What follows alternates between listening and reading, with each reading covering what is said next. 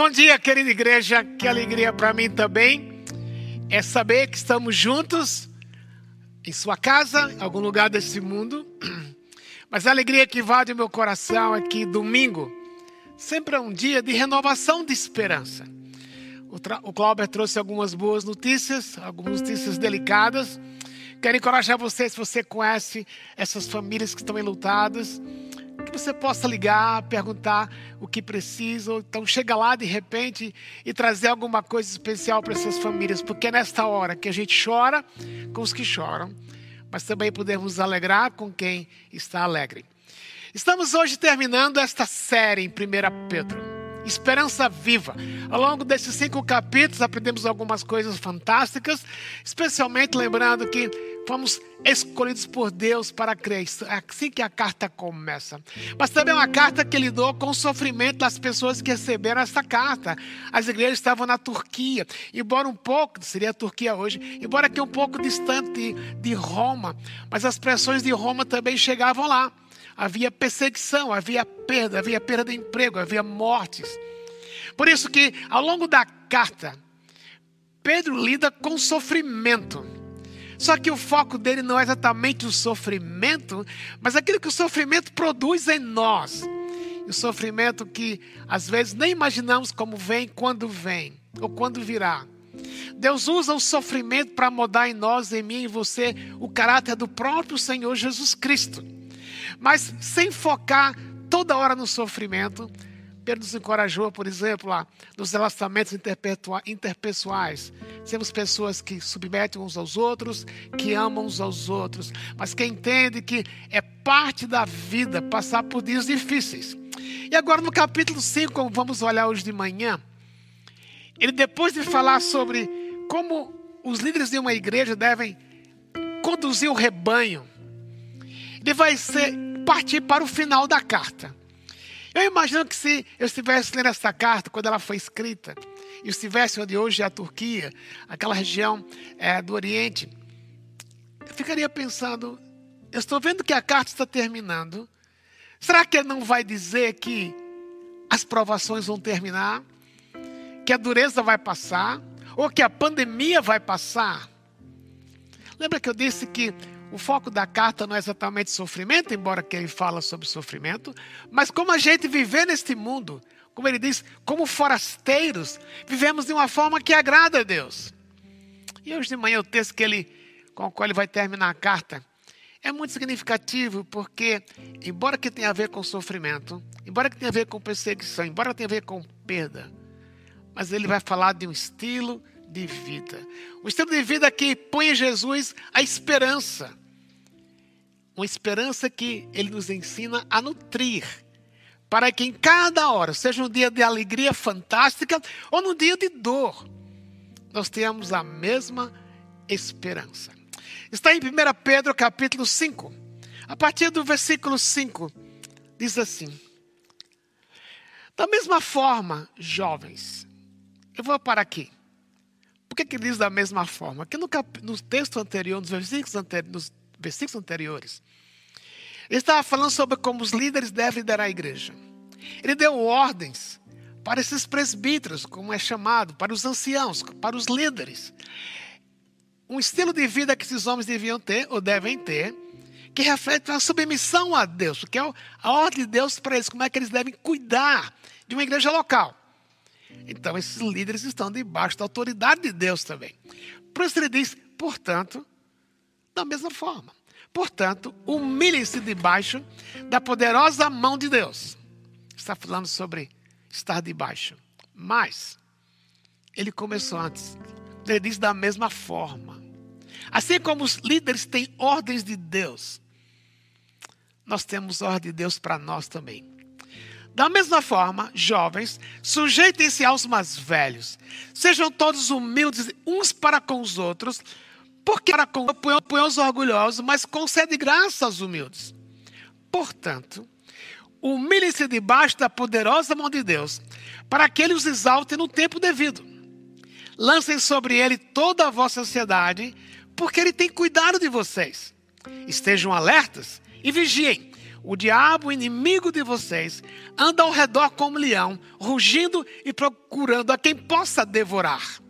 Resistam-lhe, permanecendo firmes na fé, sabendo que os irmãos de vocês têm em todo mundo, estão em todo mundo passando pelos mesmos sofrimentos.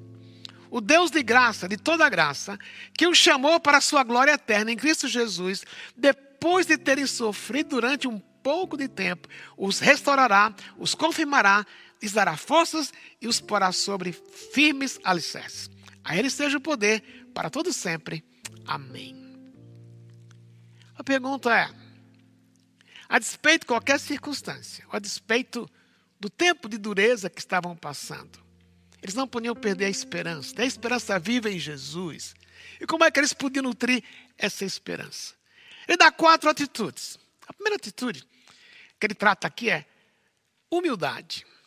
Se queremos nutrir uma esperança em Jesus que não é abalada em qualquer circunstância, devemos ser pessoas humildes. Eu lembro de uma história de quando o, o presidente Donald Reagan foi levar um tiro no, no ombro. Enquanto ele, ele era presidente dos Estados Unidos, ele foi internado, precisou ficar internado alguns dias. E certa hora, uma das enfermeiras que estava assistindo entra no quarto e o presidente Reagan não está na cama. Ela toma um susto. Será que fugiu? Foi embora. Ela vê um barulho no banheiro, ela chega no banheiro, ela encontra o presidente Reagan limpando o chão. E ela fala: Presidente, o senhor não devia fazer isso, o senhor, é, o senhor é o presidente. Tem pessoas aqui no hospital que podem fazer isso. Ele falou: Por que, que eu não posso limpar o chão que eu sujei? E ela falou: Eu estou acostumado a ver presidentes em pé. Eu nunca tinha visto um presidente de joelho limpando o chão. Um homem como ele deu um sinal de humildade. Mas o que é que Pedro quer dizer com humildade aqui? Eu quero que vocês lembrem, por isso que eu parei um pouco na leitura, que ele estava falando de como líderes de igrejas cuidam da igreja, é ordem, mas também falar para os jovens da mesma forma: sigam ordens. E digam, sigam ordens dos mais velhos. Jovens, sigam ordens dos presbíteros, dos líderes. Por que jovens? Porque lembra que jovem tem a ver com impetuosidade, com a criatividade, com coragem. Os mais velhos têm experiência. Não dá para trocar uma pela outra. Ele precisa juntar sempre a criatividade, a ousadia com a experiência. Por isso ele falou, jovens, cuidado com tudo que Deus deu para vocês. Não esqueçam, submetam-se. É interessante porque agora Pedro vai fazer uma ligação entre submissão e humildade. O que é humildade? Humildade não é quando você se coloca debaixo de alguém e se sente inferior. Humildade é como o Senhor Jesus agiu. Lá em Filipenses capítulo 2, o texto diz que Jesus, embora sendo Deus, percebeu, ele entendeu que ele podia abrir mão de, por algum tempo, vir até aqui a terra, não agir como Deus, mas agir totalmente na dependência de Deus, por obediência ao Pai. Humildade tem a ver com obediência. Quando você é obediente a Deus, quando você tem algo para fazer, quando você tem uma ordem para obedecer que Deus disse, Deus disse, não faça, e você não faz, isto é humildade. Humildade é uma compreensão mental.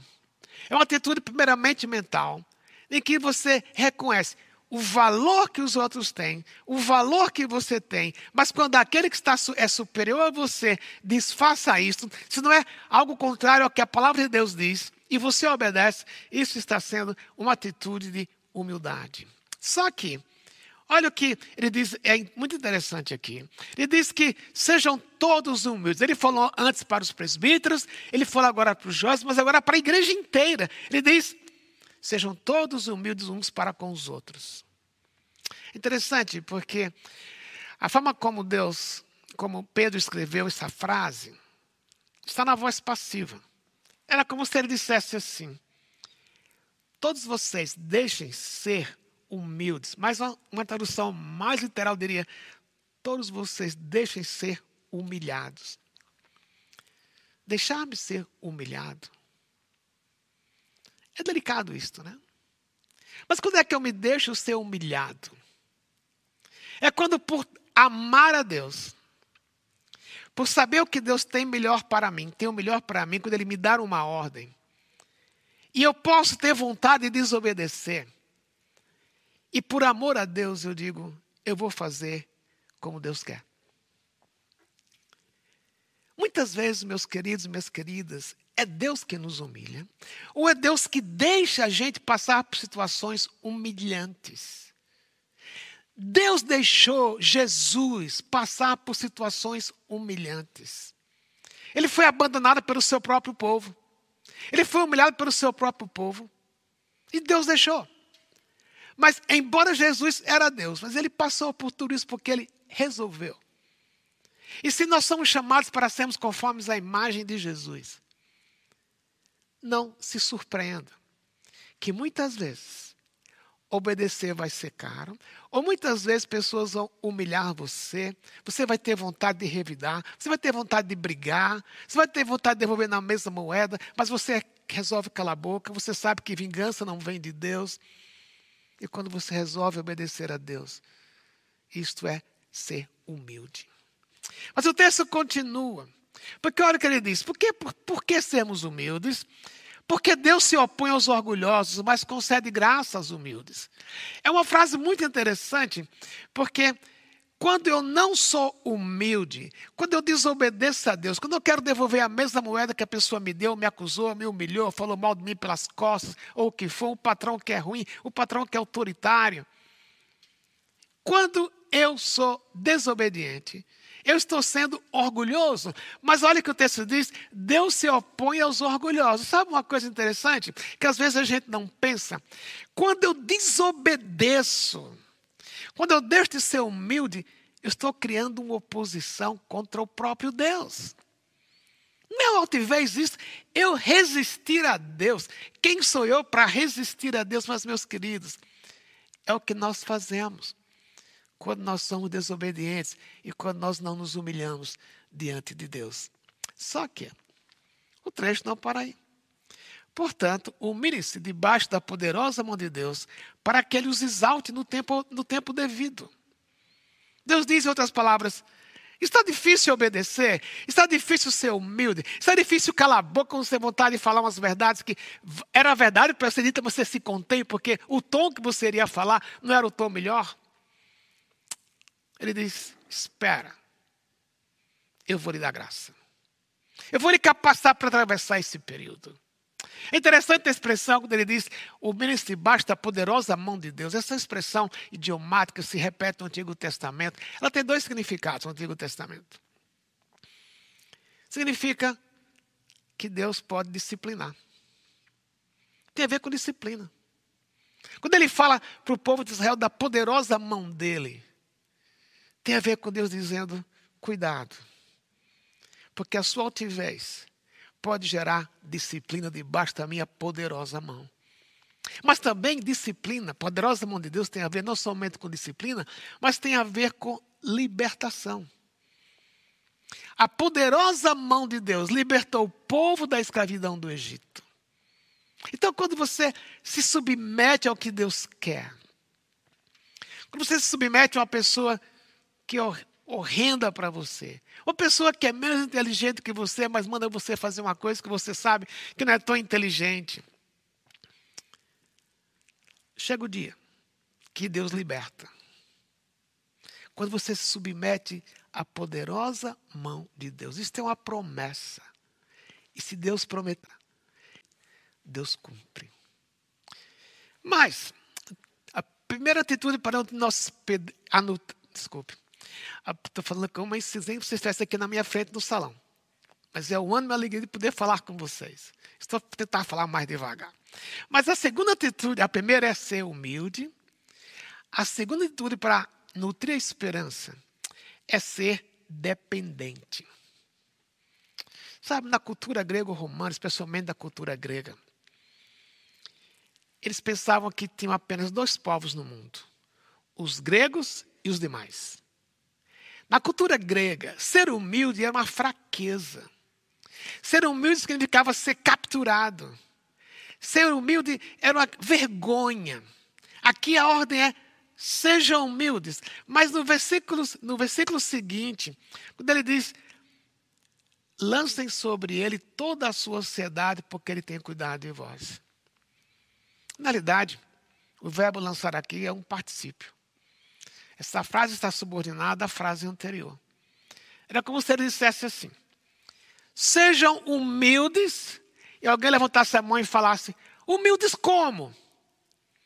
Pedro responderia: lançando sobre Deus tudo aquilo que lhe preocupa. Pensando nas pessoas que receberam esta carta, o que é que os preocupava? Os preocupava. Será que amanhã eu vou ser preso? Por causa do Evangelho? Será que amanhã meu pai vai ser preso e mandado para Roma por causa do Evangelho e vai ser comido pelos leões da arena romana? Será que por causa do Evangelho eu vou perder o meu emprego? Isso era o que preocupava aquelas pessoas naquele instante. Eu suponho, como eu, você deve ter algumas preocupações hoje. Talvez esteja preocupado com o seu futuro. Você está preocupado, não sabe se vai voltar a ter o emprego que você tinha, ou se, ou se o seu trabalho que foi suspenso, você vai recuperá-lo. Ou sua saúde está periclitante. Mas, sabe o que você faz? O texto está dizendo: lancem sobre Deus, lancem para Deus, joguem para Deus. Como é que eu sou humilde? Lançando para Deus aquilo que me preocupa. Interessante que a palavra ansiedade, ela é formada, a palavra que está aqui, o verbo que está aqui, é formado de duas palavras. O verbo e um sufixo. O primeiro verbo significa dividir. Aquilo que está separado. E o sufixo tem a ver com a palavra mente. Ansiedade significa ter uma mente dividida. Uma mente que não concentra. Você sabe muito bem, eu sei muito bem, porque eu sou uma pessoa ansiosa regularmente. Eu luto com isto. Ansiedade tem a ver com você estar pensando num problema, mas às vezes está pensando: será que Deus resolve esse problema ou não? A mente fica dividida. E Deus não quer você com a mente dividida. Quando é que eu fico ansioso? Quando eu tenho medo de que aquilo que está ocupando a minha mente não aconteça do jeito que eu estou esperando. E até eu desconfio se Deus tem o poder de fazer do jeito que eu estou esperando. Mas pode ser que Deus não faça do jeito que eu estou esperando. Então, mas se Deus não fez, é que eu tenho que pensar. Deus faz com que todas as coisas cooperem, contribuam para o meu bem. Por isso eu posso confiar, por isso eu posso ser humilde, dizendo que eu me submeto à vontade de Deus, mesmo que agora não estou vendo que a solução que Ele está dando é a que eu esperava, mas Deus é soberano, Deus me ama, por isso eu posso descansar não viver ansioso. A gente nutre a nossa esperança viva em Jesus quando somos humildes e quando somos dependentes. Nesse contexto, o oposto de ansiedade é dependência. Ansiedade tem a ver com querer controlar o futuro. Querer, você e eu queremos ser como Deus. Nós não temos o poder de controlar o futuro. Eu não sei se amanhã eu vou pegar um Covid de novo. Mas o que eu sei? Mesmo se eu pegar, Deus não vai me abandonar, porque eu posso lançar sobre Ele toda a minha ansiedade, porque Ele cuida de mim. É uma frase curta, mas profunda. Deus cuida de mim. Esse mês eu estou trabalhando na minha hora devocional, lendo, não trabalhando, o livro de Salmos, cada dia pegando dois ou três salmos para olhar, meditar. No começo da semana eu parei no Salmo 8. Davi disse que Deus é, nosso Deus é maravilhoso. É grandioso. Ele usa a expressão duas vezes no Salmo, se você quiser olhar. Na primeira frase, ele usa em relação a Deus, Deus a expressão que Deus usou para Moisés: Eu sou o Deus Todo-Poderoso, o Deus que criou todas as coisas, o Deus que é. A última frase ele muda a palavra, ele chama de Deus, a palavra em hebraico é outra, a palavra Adonai. Deus como Senhor de todas as coisas. E no meio do salmo ele diz: O Senhor nos fez menor que os anjos. Mas o que me chamou a atenção na frase foi nosso Deus.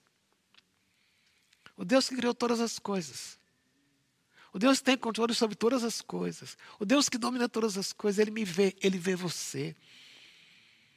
Por isso eu posso chamar meu Deus, nosso Deus. E o nosso Deus cuida. Por isso eu posso jogar para Ele aquilo que me preocupa. Talvez eu tenha que fazer isso três, quatro, cinco, dez vezes por dia. Mas eu posso fazer, confiado que Deus me cuida. Quero nutrir a minha esperança em Deus, em Jesus, a esperança viva. Como? Sendo humilde e sendo independente. Mas, tem outra atitude. Versículo 8 agora. Estejam alertas e vigiem. O diabo, o inimigo de vocês, anda ao redor como leão, rugindo e procurando a quem possa devorar. Sabe qual é o seu maior inimigo? Não é o seu patrão, não é o seu cônjuge, permita-me brincar, não é a sua sogra, é o diabo. Meu querido, minha querida, tem gente que não crê no diabo. Mas o diabo é um ser. Existe com o propósito que, segundo Jesus falou, veio para roubar, matar e enganar ou mentir. E é bem interessante como os imperativos aqui combinam. Porque ele diz: você está preocupado? Você não foi humilde, está sendo preocupado? Cuidado, porque você precisa ser uma pessoa que esteja alerta e vigiando. A palavra alerta aqui, na língua que Pedro escreveu Novo, essa frase no Novo Testamento, é a palavra, é o verbo ser sóbrio. O que é ser sóbrio? Estar desintoxicado de preocupação. Desintoxicado de alguma coisa que ocupa sua mente como um Deus.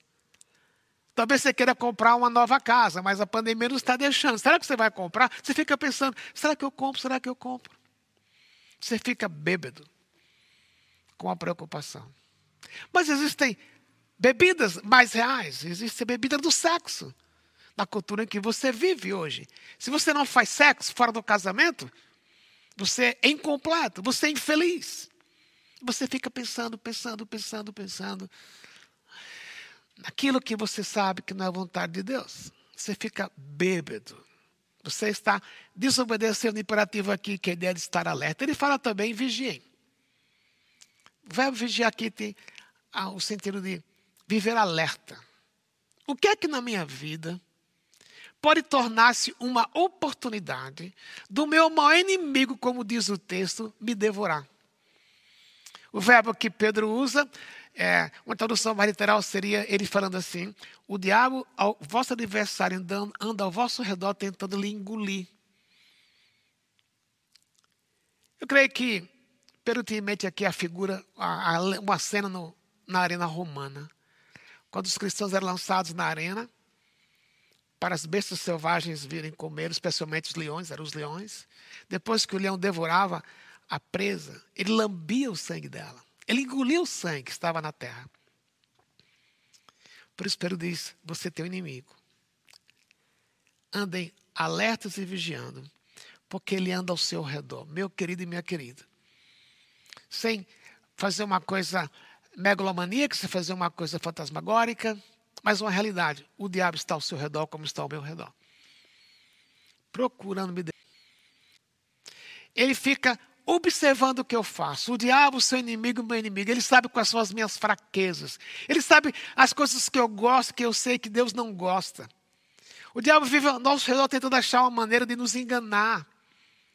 Lembra quando o diabo chegou perante Deus em Jó, capítulo 1, e Pedro, Deus perguntou para o diabo: você conhece o meu servo Jó?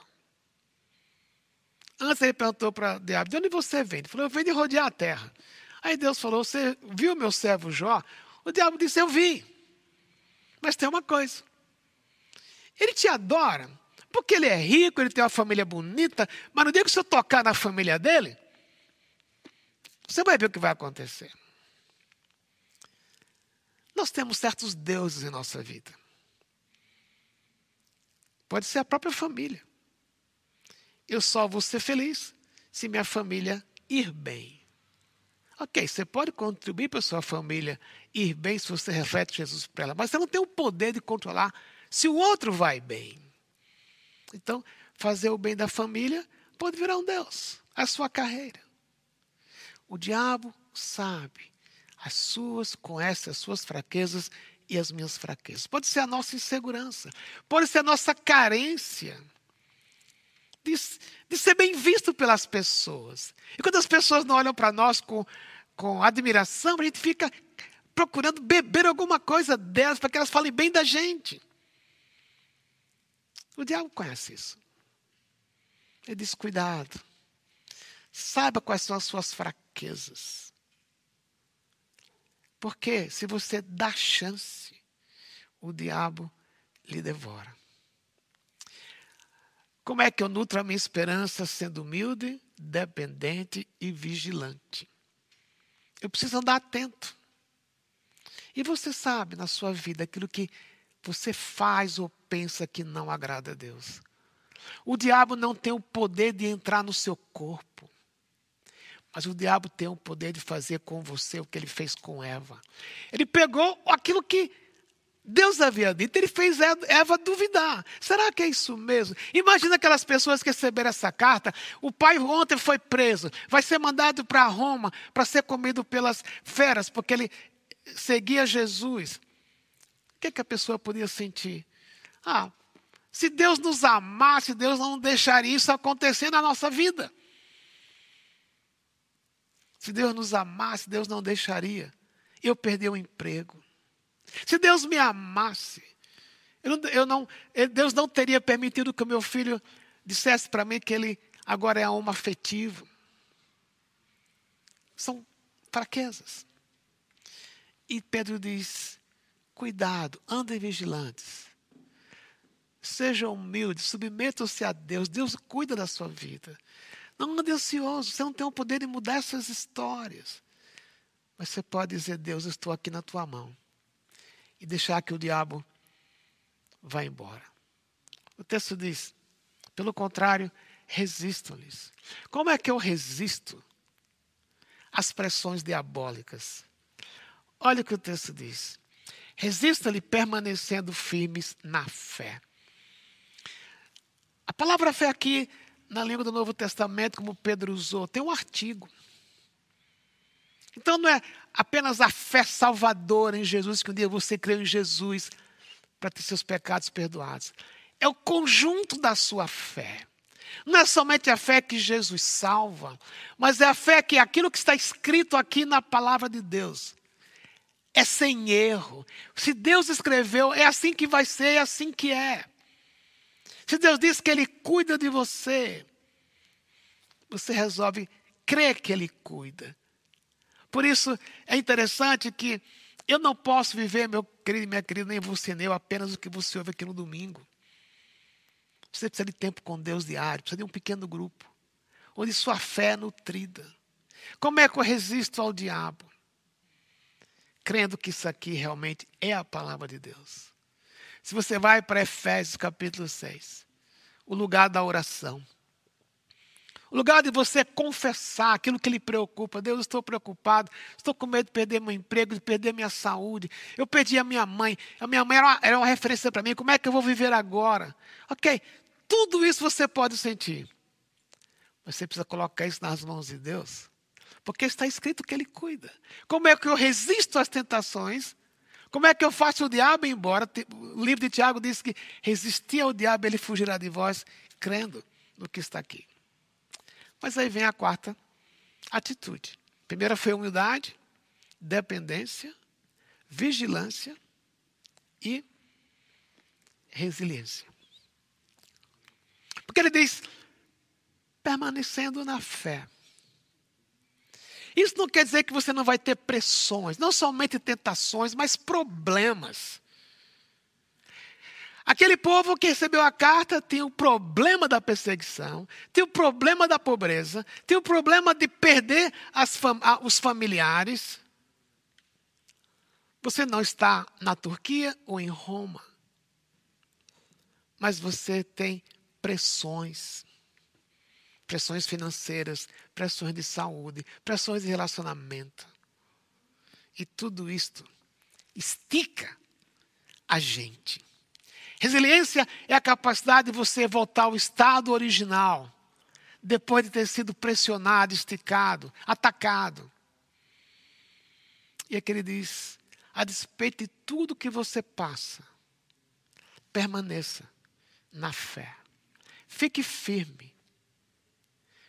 Porque acima de tudo, aquilo que você lê no seu conjunto de fé funciona.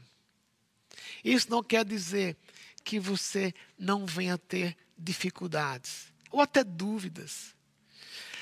Há, semana, há duas semanas eu estava parado no Salmo 3. quando Davi, debaixo da pressão, de ver o seu próprio filho Absalão o traindo. Absalão traiu o pai. Absalão teve relações com as esposas de Davi. Absalão quis tomar o reino de Davi. Mas Davi diz para Deus: Tu és o meu escudo. E nessa figura, o figuro se usa em hora de guerra. Você vive em guerra. Eu falei há pouco, uma batalha, batalhas espirituais. Mas Deus é o seu escudo, que faz você permanecer em pé na batalha.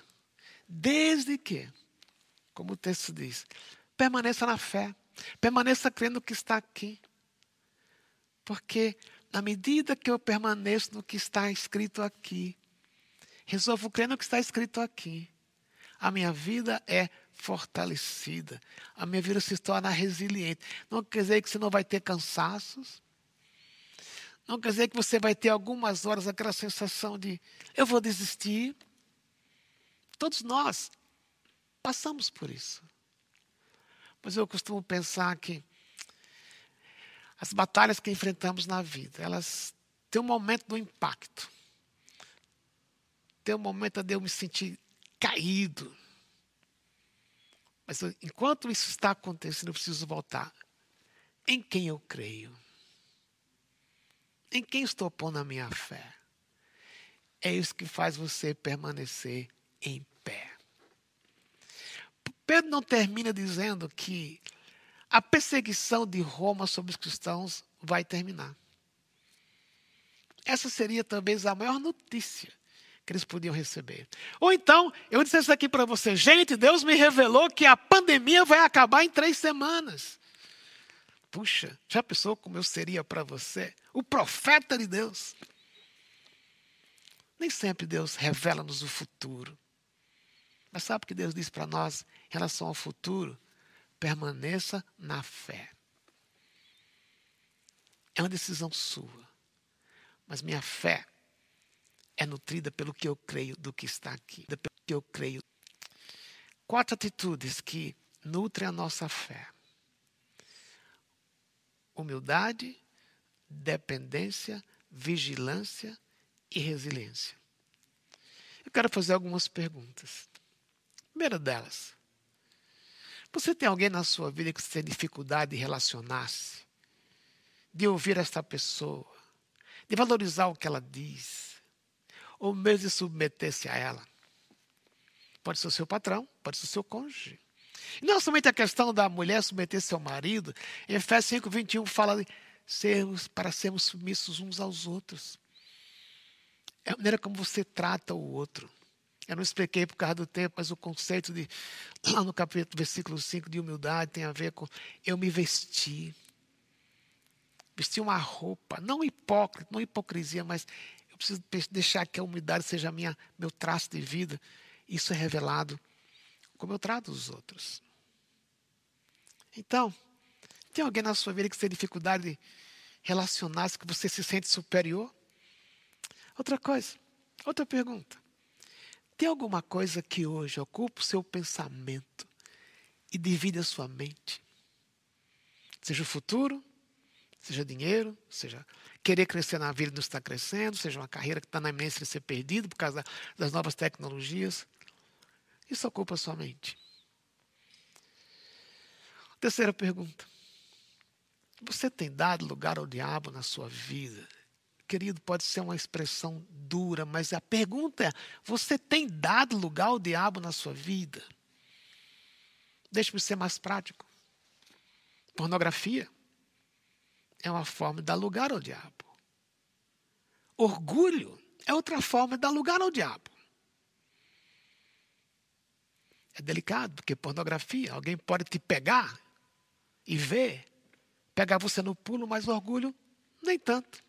É você sabe. Eu sei dentro de mim quando, quando eu ajo com atitude orgulhosa em relação aos outros. Eu sei. Ou você está num momento em que, será que vale a pena confiar em Deus? O texto diz: no poder de Deus, humildade, dependência, vigilância e, e resiliência. Eu queria convidar você agora para ouvir esta próxima música. Ela é uma oração, mas tem tudo a ver com o que nós falamos. Eu queria que você ouvisse. Depois que a música terminar, eu queria orar com você, por você e por nós. Mas eu, como eu peço sempre, não vá embora. O culto não terminou. Vamos ouvir esta música. Eu mencionei, de acordo com o texto, que o diabo, nosso adversário, anda ao nosso redor para nos devorar, para lamber a nossa vida, para nos sugar. Então, quando nós somos altivos, quando nós somos controladores, quando nós somos relaxados, não somos sóbrios ou não somos vigilantes, quando nós duvidamos da nossa fé. Isso também é uma operação do leão. Uma operação do leão ao seu redor.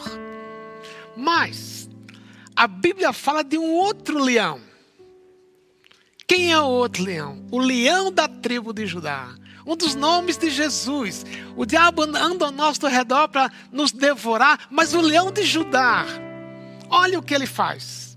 O versículo 10 diz assim: O Deus de toda a graça que os chamou para a sua glória eterna em Cristo Jesus, depois de terem sofrido durante um pouco de tempo, os sustentará, confirmará, lhes dará forças e os porá sobre firmes alicerces.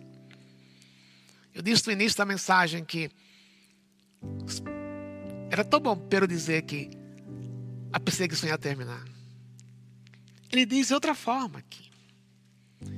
O tempo que ele fala que passa é focando na volta de Jesus. Quando Jesus voltar, tudo isso passa. Por isso ele é esperança viva. A pandemia pode terminar hoje, mas daqui a um ano pode ter outra pandemia. Mas chega o dia que tudo isso passa. É curto o tempo porque comparado com a eternidade. Você viveu 80 anos, 90, 70 e a eternidade nem se compara. Por isso é pouco. Por isso isso passa. Mas quem é que faz isso? O diabo, o leão deste mundo, quer nos derrubar. Mas o leão da tribo de Judá nos colocará em firmes alicerces. Por isso eu queria terminar encorajando a você Olha aquelas perguntas que eu fiz, mas tendo um em mente. O leão da tribo de Judá é o que carrega a sua ansiedade, é o que carrega para si mesmo a sua altivez, para transformá-la em humildade. É o que carrega para ele mesmo a sua vontade de não ser vigilante, mas transformar a sua irresponsabilidade em confiança nele. Mas você precisa ir a ele. O leão da tribo de Judá que é maior do que qualquer leão, que transforma na sua vida a altivez, a ansiedade, irresponsabilidade e a insegurança, em confiança nele. Por isso eu quero orar por você agora e por nós e por mim também. Nosso Deus amado, obrigado porque a esperança que temos em Jesus ela é permanente. Mas nesse mundo muitas vezes somos altivos somos controladores, somos irresponsáveis e não somos resilientes. Mas obrigado porque o leão da tribo de Judá, o Senhor Jesus Cristo, é superior ao leão, ao diabo que tenta nos derrubar. E nós te pedimos que nesse contexto que estamos vivendo agora, momento do Brasil de pandemia, situação econômica delicada, não nos deixe esquecer que a esperança está em ti e que o inimigo ao nosso redor tenta nos derrubar. Mas o leão da tribo de Judá já o devorou, já o derrotou e nos colocará num lugar firme. Agradecemos porque esta é a verdade final sobre a nossa vida. E eu te peço por cada um que está, nos, está conosco nesse instante, em casa, em algum lugar deste mundo. Alguns que estão sofrendo, porque tem medo de como vai ser o amanhã. Alguns que estão lutando com orgulho. Alguns estão lidando, lidando com ansiedade. Deus amado, que a tua graça possa invadir essas pessoas. Porque no texto que nós lemos diz que tu és o Deus da graça. E oramos que a tua graça invada cada um de nós.